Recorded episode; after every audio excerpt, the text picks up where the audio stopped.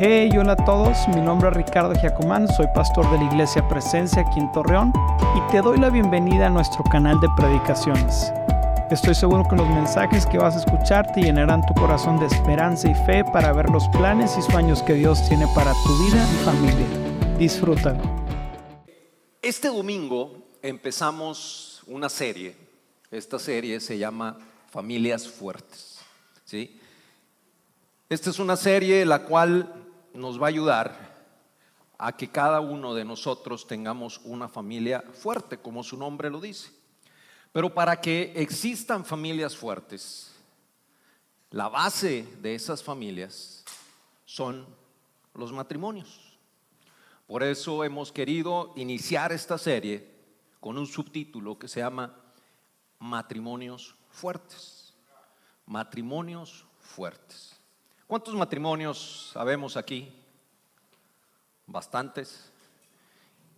¿Y futuros matrimonios? Anda, ya salió el peine, ¿verdad? Sí. Pues dejen decirles, dejen comentarle algo. Es bien importante, es tan importante que joven, tú joven, varón, tú joven, señorita, sepas con quién te vas a casar. Es la decisión más importante de tu vida, la más importante. Y dice que aquel que encuentra varón trabajado, esforzado, valiente, ha encontrado el bien, se le dice a la mujer, ¿verdad? ¿O no? ¿O no, Tau? ¿Eh? Es al revés. Las mujeres deben de aprender a quién elegir. Y los hombres también debemos de aprender. Es lo más importante, más que la carrera, más de que a qué te vas a dedicar en la vida. Saber con quién te vas a casar es lo más importante. Porque de eso va a depender gran parte de tu felicidad y de tu éxito. Y por eso hemos querido arrancar con esta serie de matrimonios fuertes. El día de ayer nosotros asistimos a una boda. La verdad no la pasamos muy padre. Sí, muy padre. Y algo que vimos en esta boda es que realmente ellos están arrancando sobre algo firme.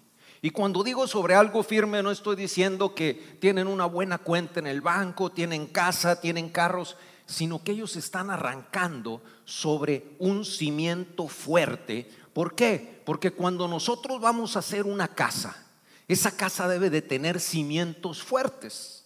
Les decía a los muchachos que, que me pusieran, por favor, Mateo 24, 7, porque dice la palabra de Dios en Mateo 24, 7, Jesús está hablando aquí de las dos simientes.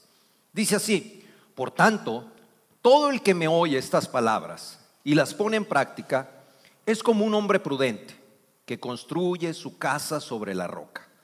Cayeron las lluvias, crecieron los ríos, soplaron los vientos y azotaron aquella casa. Con todo, la casa no se derrumbó porque estaba cimentada sobre la roca. Pero todo el que oye, perdón, pero todo el que oye mis palabras y no las pone en práctica es como un hombre insensato que construyó su casa sobre la arena. Cayeron las lluvias, crecieron los ríos, soplaron los vientos y azotaron aquella casa. Esta se derrumbó y grande fue su ruina. Lo dice el Señor Jesús aquí. Hablando de matrimonios fuertes, me puse, me di a la tarea de estar investigando y usted lo puede ver si se va a las páginas del INEGI. En los últimos 10 años, desde el 2011 al 2021, porque solamente tiene datos hasta el 2021, no han entrado los datos del último mes, del 2022. Pero dice que por cada 100 matrimonios, actualmente, bueno, si nos vamos al 2011, había 16 divorcios por cada 100 matrimonios. Actualmente, en el 2021, por cada 100 matrimonios hay 33 divorcios. En 10 años esto se ha duplicado. Y dije, bueno, pues puede ser que a lo mejor los chavos están casando inmaduros o algo está pasando, pero de ese 33%, una tercera parte son matrimonios que tienen más de 20 años de casados. Matrimonios que supuestamente ya pasaron lo más difícil, pero que se están separando. ¿Y por qué es esto? Se habla del nido vacío. Lo que mantenía unido aquellos matrimonios de muchos años eran los hijos. Eran el eslabón que los mantenía unidos. Y cuando los hijos se van, aquel nido queda vacío. Y se dan cuenta el matrimonio que están casados, él o ella, con un extraño. Que no saben ni de qué hablar. Que no saben ni que, pues ya no están los hijos. Pues vamos a hablar ahora de los nietos, ¿verdad? Pero eso es porque no hubo, ahora sí que el matrimonio es como un jardín. Ese jardín no se estuvo abonando, ese jardín no se estuvo regando y aquel jardín se secó y tienden a separarse. Dice la palabra de Dios en Eclesiastés 4, desde el versículo 9. Dice así, mejor son dos que uno, porque tienen mejor paga de su trabajo. Porque si cayere uno, el otro levantará a su compañero. Pero hay del solo que cuando cayere, no, dice, eh, que cuando cayere, el otro levantará a su compañero. Pero hay del solo que cuando cayere, no habrá segundo que lo levante. También, si dos durmieren juntos, se, calentarán mutuamente. Mas ¿cómo se calentará uno solo? Y si alguno prevaleciere contra uno, dos le resistirán. Y cordón de tres dobleces no se rompe fácilmente. ¿Por qué empezamos a hablar de dos y terminamos hablando de tres? Aquí hay alguien que viene a unir a la familia. Aquí hay alguien que es Cristo que viene a ser una parte muy fuerte, un eslabón muy fuerte en la relación de los matrimonios. Porque si nosotros no edificamos el matrimonio sobre la roca que es Cristo, es muy fácilmente que vengan tribulaciones, que vengan circunstancias y rompan ese matrimonio y acaben con él. Es curioso que los muchachos actualmente contraten a alguien que prepara la boda, organiza todo, les pone, vaya, todo, el vestido, la comida, la música, el salón, absolutamente todo. Incluso hay unos que dan un paso más allá. Tienen el, plan B. Si no funciona este matrimonio, ¿cómo nos vamos a divorciar? ¿Cómo vamos a repartir lo que tenemos? Tan es así. Tan devaluado está el matrimonio. Cuando el matrimonio es sumamente importante en una sociedad los grandes imperios de toda la historia fueron y que decayeron. ¿Por qué? Porque sus familias fueron destruidas. Y esas familias tienen su base en un matrimonio. Por eso nosotros queremos hablar del matrimonio. Nosotros queremos saber y estar convencidos de que dentro de este lugar hay matrimonios fuertes. Matrimonios que están sobre la roca, que están fundados sobre ella. Y la única forma es, tenemos que hablar al respecto. Dice la palabra de Dios que mi pueblo fue destruido porque le faltó conocimiento, pero conocimiento de quién? Conocimiento de la palabra de Dios. Porque Dios tiene un plan para cada matrimonio. Y para los futuros matrimonios también, ¿eh? No se escapan. Los futuros matrimonios. ¿Cuántos futuros matrimonios hay aquí? ¿Cuántos solteros hay? A ver. Ya como que, ¿qué pasó con los solteros y las solteras? ¿Dónde están los futuros matrimonios? ¿Eh? A ver, ¿y dónde están los casados? Eso, miren ya los que ya digo pintar canas, pues yo ya ni pinto nada, ¿verdad? Pero cordón de tres dobleces. Tenemos que aprender a que en Cristo Jesús hay libertad, a que en Cristo Jesús hay victoria. Y para ello quiero parafrasear una porción que viene en la palabra de Dios, que viene en San Juan 2, que son las bodas de Caná. En las bodas de Caná el Señor Jesús hizo el primer milagro, que fue a muchos se van a agarrar de ahí, no, sí, es que el Señor bendijo el vino y que no sé qué, ¿verdad? Sí. Pero ahí el Señor convirtió el agua en vino. Pero esto tiene un significado muy, muy importante para nosotros. En primer lugar, en esas bodas dice que se invitó a María, se invitó a Jesús y se invitó a sus discípulos. Jesús fue invitado. ¿Cuántas bodas pasan donde no tenemos, tenemos muchos invitados, pero no invitamos a Jesús a él? No invitamos a Jesús en nuestras vidas. No invitamos a Jesús en nuestro matrimonio. Y no quiere decir que si vamos a hacer una, una, boda cristiana o si vamos a estar nosotros invitando al Señor Jesucristo, porque el Señor Jesús era bien alegre, ¿eh? Bien alegre. Él estaba ahí en las bodas y no crean que estaba sentado como mustio allá. No, él andaba departiendo en las mesas. Andaba ahí posiblemente cantando ¿Saben qué significa eso en hebreo? Alégrate, alégrate, el Señor es una persona feliz. Así como quiere que nosotros seamos felices. Porque quiere, usted cree que el Señor quiere que tengamos cara de mustia y eso. No, el Señor quiere que seamos felices en nuestra vida. Quiere que seamos felices en nuestro matrimonio. Quiere que seamos felices con nuestros hijos. Que vienen circunstancias difíciles, sí, no les voy a decir que no, pero en Jesús somos más que vencedores. Amén o no amén. Ese es nuestro Dios. Y dice que estando ahí en la boda, estando en la boda se presenta un problema. Se acabó el vino. Las bodas judías duraban de 5 a 7 días Imagínense todo lo que comían y todo lo que bebían. ¿Sí? Si ayer en la boda que estuvimos, sabrá Dios, ¿verdad? Imagínense en un día, imagínense en cinco o en siete días. Órale. Y miren, nada más el tamaño. Ahí les va, lo que consumían. Se presenta el problema. En los matrimonios va a haber problemas, ¿o no? O hay matrimonios que dicen, no, yo nunca he tenido un problema. Una vez conocimos a unos pastores que nos dijeron que ellos nunca se habían peleado en la vida. Dije, pues serán de Marte, porque ¿cuántos matrimonios sabemos aquí? Y pues ellas y nosotros tenemos nuestro genio, ¿verdad? ¿O no?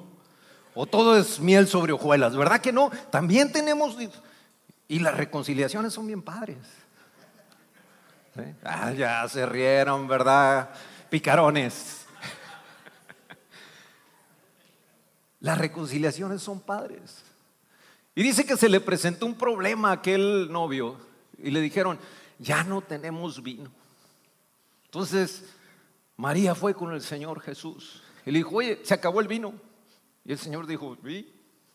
no ha llegado mi hora. Y María corre y dice, hagan lo que Él dice, por favor. Y dice que el Señor vio seis tinajas, seis tinajas de agua. Cada una de esas tinajas agarraba más o menos entre 80 y 100 litros de agua. Y el Señor dijo, llénenlas, llenen las tinajas de agua. Las llenaron y aquellos friolera de 600 litros de agua se hicieron vino. Y no solamente eso, sino que dice que ese vino sacaron y se lo llevaron al responsable de las bodas. Y le dijeron, pruébalo. Este hombre lo probó. Y me imagino que ha de haber llamado al cuate, al, novio, le dijo, oye, a ver, explícame. Siempre en todas las bodas empiezan a dar whisky. Y terminan dando San Matías. Pero tú empezaste a dar whisky y terminas dando coñac. ¿Y saben qué? Con Cristo así es nuestras vidas. ¿Cuántos matrimonios han entrado por esa puerta que han llegado aquí deshechos, destruidos y el Señor los ha levantado? El Señor ha hecho cosas grandes, tremendas y maravillosas con ellos. Y no voy a decir nombres para no evidenciar, pero hay muchos. Y ellos pueden dar testimonio de lo que el Señor, lo que Cristo puede hacer en la vida de una persona. ¿Por qué? Porque el Señor quiere hacerlo. Pero nosotros también tenemos que poner de nuestra parte. ¿eh? No hay que dejárselo todo al Señor. No hay que dejarle todo al Señor. A ver, ahí te va una pregunta para, para el gordo. No se sienta nadie. Nadie se sienta. Tavo, por favor. Es gordo de cariño. Pero ¿cuántas veces le ha dicho al gordo, gordo, pareces tamal oaxaqueño, pero eres bien buen tamal, estás bien bueno? ¿Cuántas veces lo ha hecho? ¿Cuántas veces lo ha hecho con eso? O tú, gordo, ¿cuántas veces has volteado con tu esposa y aunque parezca chimoltrufia, le dices, qué guapa estás, qué bonita estás? Pero se nos dificulta.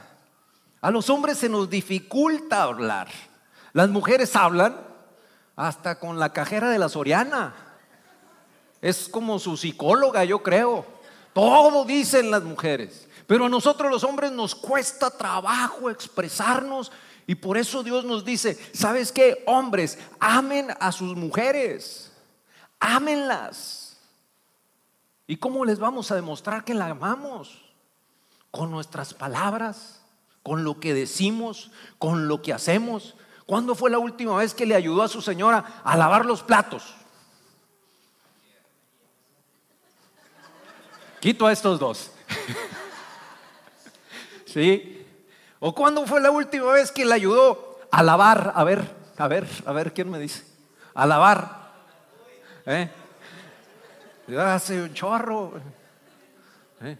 Ah, y a ver usted, ¿cuándo le dijo a su gordo, gordo, eres un león? ¿Cuándo? A ver, ¿cuándo se lo dijo? ¿Cuándo fue la última vez que le dijo, gordo, eres un león, sal y cómete el mundo? para que el gordo salga, salga a dar de mordidas. Usted no quiere un gordo así, un gordo bien aventado. Y tú, gordo, no quieres una así que llegues y te diga, ay, ¿qué quieres? Unos chilaquilitos, un taco hondureño. ¿Qué quieres? ¿Qué quieres que te haga? Dime, ¿cuándo fue la última vez que lo hicimos? ¿Mm? ¿Cuándo? No me conteste. Ya vi caras así de, mm, ni le pique ahí al gordo. Pero ¿sabe qué? Dios es un Dios de orden. Dios es un Dios que quiere bendecirnos. Dios es un Dios que quiere matrimonios fuertes. Dios es un Dios que quiere que te vaya bien en tu matrimonio que no andes con cosas. Pero hay que poner mucho de nuestra parte. No es fácil, no es fácil el matrimonio. Te lo digo por experiencia. ¿Sí? No es fácil, pero es bien padre. Es bien bonito. No hay ningún amén por ahí. amén o no amén. No. De veras, el matrimonio es muy padre. Y yo creo, y estoy plenamente convencido, que el matrimonio, que un hombre, una mujer casada, es plenitud. Hay plenitud. Porque como dice aquí, son mejor dos que uno. Son mejor dos que uno. No cabe duda. Pero debemos de saber llevar el matrimonio. Debemos de saber decirle cosas bonitas a nuestra esposa. Y la esposa debe saber, no nada más platique con la de la Soriana, también platique con su gordo. ¿Por qué? Yo recuerdo que mi suegro le decía a, mi suegra, ay, viejita, qué guapa estás. Pareces artista de cine. Retiradita, pero artista. Ya retirada, pero artista. Y aquí la tienen, rozagante. Ese es nuestro Dios. Ese es nuestro Dios. Y Él quiere darnos cosas buenas. Él quiere matrimonios fuertes. Él quiere que a su gordo y a usted les vaya muy bien. ¿Por qué? Porque Dios nos ama. Y si somos sus hijos, Dios quiere cosas buenas para nosotros. ¿O cuántos de nosotros queremos cosas malas para nuestros hijos? ¿Cuántos? Dígame usted. ¿Usted cree que Dios quiere cosas malas para sus hijos? ¿Verdad que no? Dios quiere puras cosas buenas. ¿sí? Pero debemos de estar en la brecha. El enemigo dice, anda como león rugiente buscando a quien devorar. Y sabe que esas, esas estadísticas Él quiere que crezcan. Hay cinco estados en México con, la más, con el más alto índice de divorcios. Cinco estados. Baja California Sur, Sinaloa, Tamaulipas, Campeche y Coahuila. Cinco estados. Estamos en focos rojos aquí. Debemos de estar aprendiendo a que a proteger nuestro matrimonio. Varones, debemos de proteger a nuestro matrimonio. No dejes que te hable bonito esa de la oficina. Ay, es que ella así me escucha. Pues platica con tu mujer.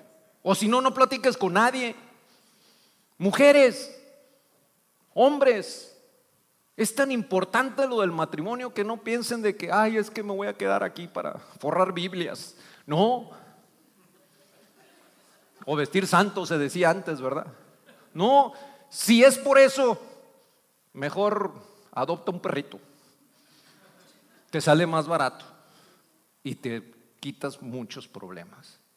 Pero Dios quiere cosas buenas para nosotros. Y no me canso de decirlo. No me canso de decirlo. Dios ha sido tan bueno con nosotros, tan bueno, que no me canso de decirlo. Y usted, cada uno de nosotros, Dios quiere darnos cosas buenas. Darnos cosas buenas. ¿Por qué? Porque somos sus hijos. Y como sus hijos, así como nosotros sabemos dar cosas buenas a nuestros hijos, del mismo modo Dios quiere cosas buenas para nosotros. Dice la palabra de Dios que en Cristo Jesús somos más que vencedores. Más que vencedores. Dígale a su gordo todos los días en la mañana, ¡Hey, mi vencedor! ¿A dónde vas? Y el gordo va a salir eh, a chambear, echarle los kilos. Y cuando ella va, ¿dónde va la mujer más preciosa? La gacela que va aquí. Dígaselo. Y no le estoy pidiendo que vaya y compre una flor y se la dé a ella y le diga, ay, mira, te traigo esta flor, pero nada más de verla se marchitó por ver tu belleza y los ojos alumbrantes de ti. No, no, no, no, no le estoy pidiendo eso tampoco. Yo no soy nada romántico. Ya veces me lo echan en cara.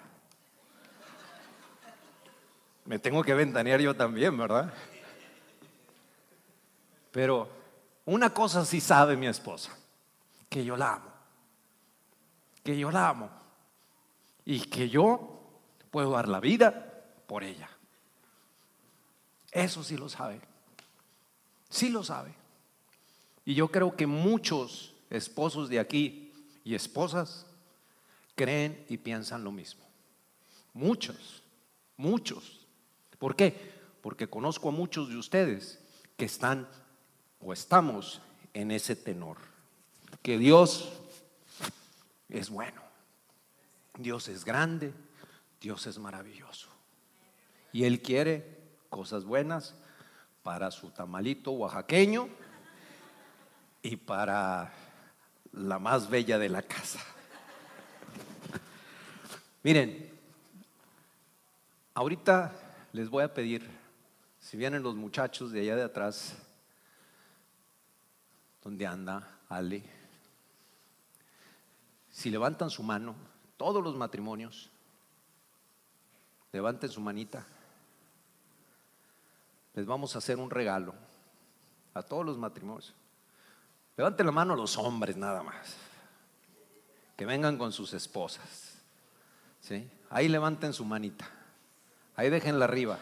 Acá la van a tener 40 minutos ahí arriba, a ver si aguantan. Que quieran el regalo. Miren.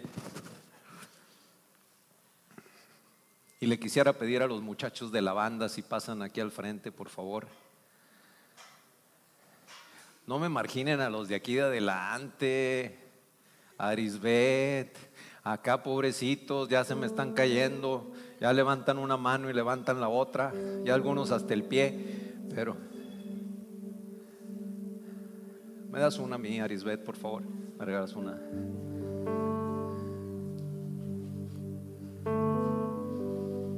Miren, me di a la tarea, y esto no estaba dentro del programa,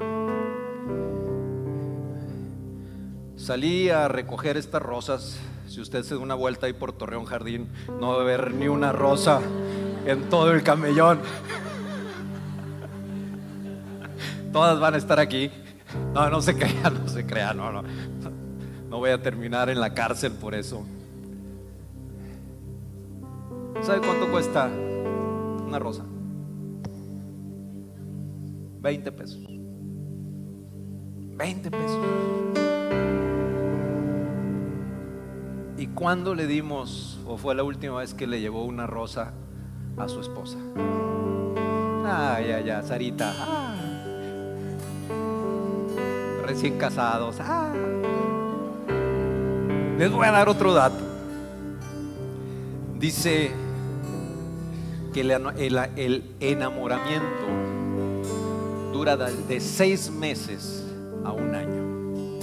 Porque cuando uno está enamorado, empieza a segregar cuando ve a la amada, a la amada, empieza a segregar endorfinas y otro tipo de hormonas que lo hacen a uno sentirse bien. Y no solamente lo hace a uno sentirse bien, sino que ese sentirse bien nubla la vista y dejamos de ver los defectos de la persona, de la otra persona. Por eso hay muchas veces que los papás le dicen al hijo, a la hija, esa muchacha no te conviene. Cuando son buena onda, porque hay ocasiones que los papás, ay Dios. Pero cuando son buena onda, son objetivos. Pero ¿qué pasa con aquella? No, es que, mira, me ha hecho ocho canciones. Y hasta se las va a mandar al Buki para que las grabe. Y me ha hecho 18 poemas. Se casan. Y después del año, ella le dice, ya deja de escribir y ponte a jalar. Necesito que me traigas el chivo. Y él le dice, pero te voy a cantar una canción. ¿Qué canción ni qué nada? Órale, a jalar.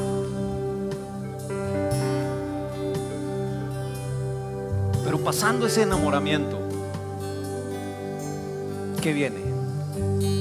La realidad, las circunstancias, los momentos difíciles. Pero es momento donde el Señor empieza a ser de las suyas. Es momento donde Cristo viene y forma ese cordón de tres dobleces. Que aunque se vayan los hijos, no importa tú estuviste abonando tu jardín. Tú estuviste regando tus flores. Tú estuviste haciendo tu parte para ese nido vacío. Lo vas a disfrutar. Wow. Wow. Es momento de reencuentros. Y en este momento yo te voy a pedir todos los matrimonios se pongan de pie quisiera pedir a mi esposa si pasa aquí. Eh.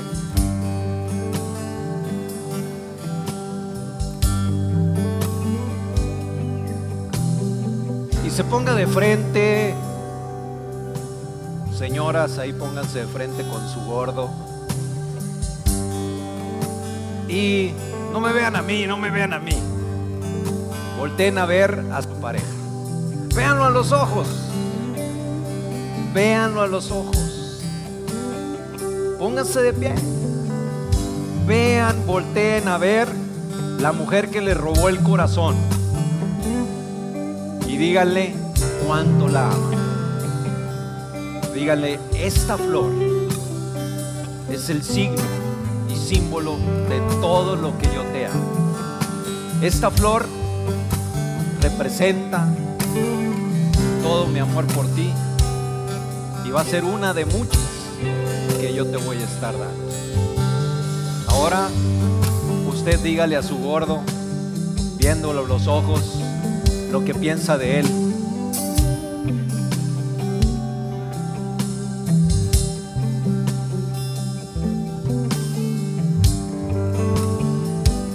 Bueno, en este momento le decimos a nuestro gordo, nuestro esposo, ¿verdad?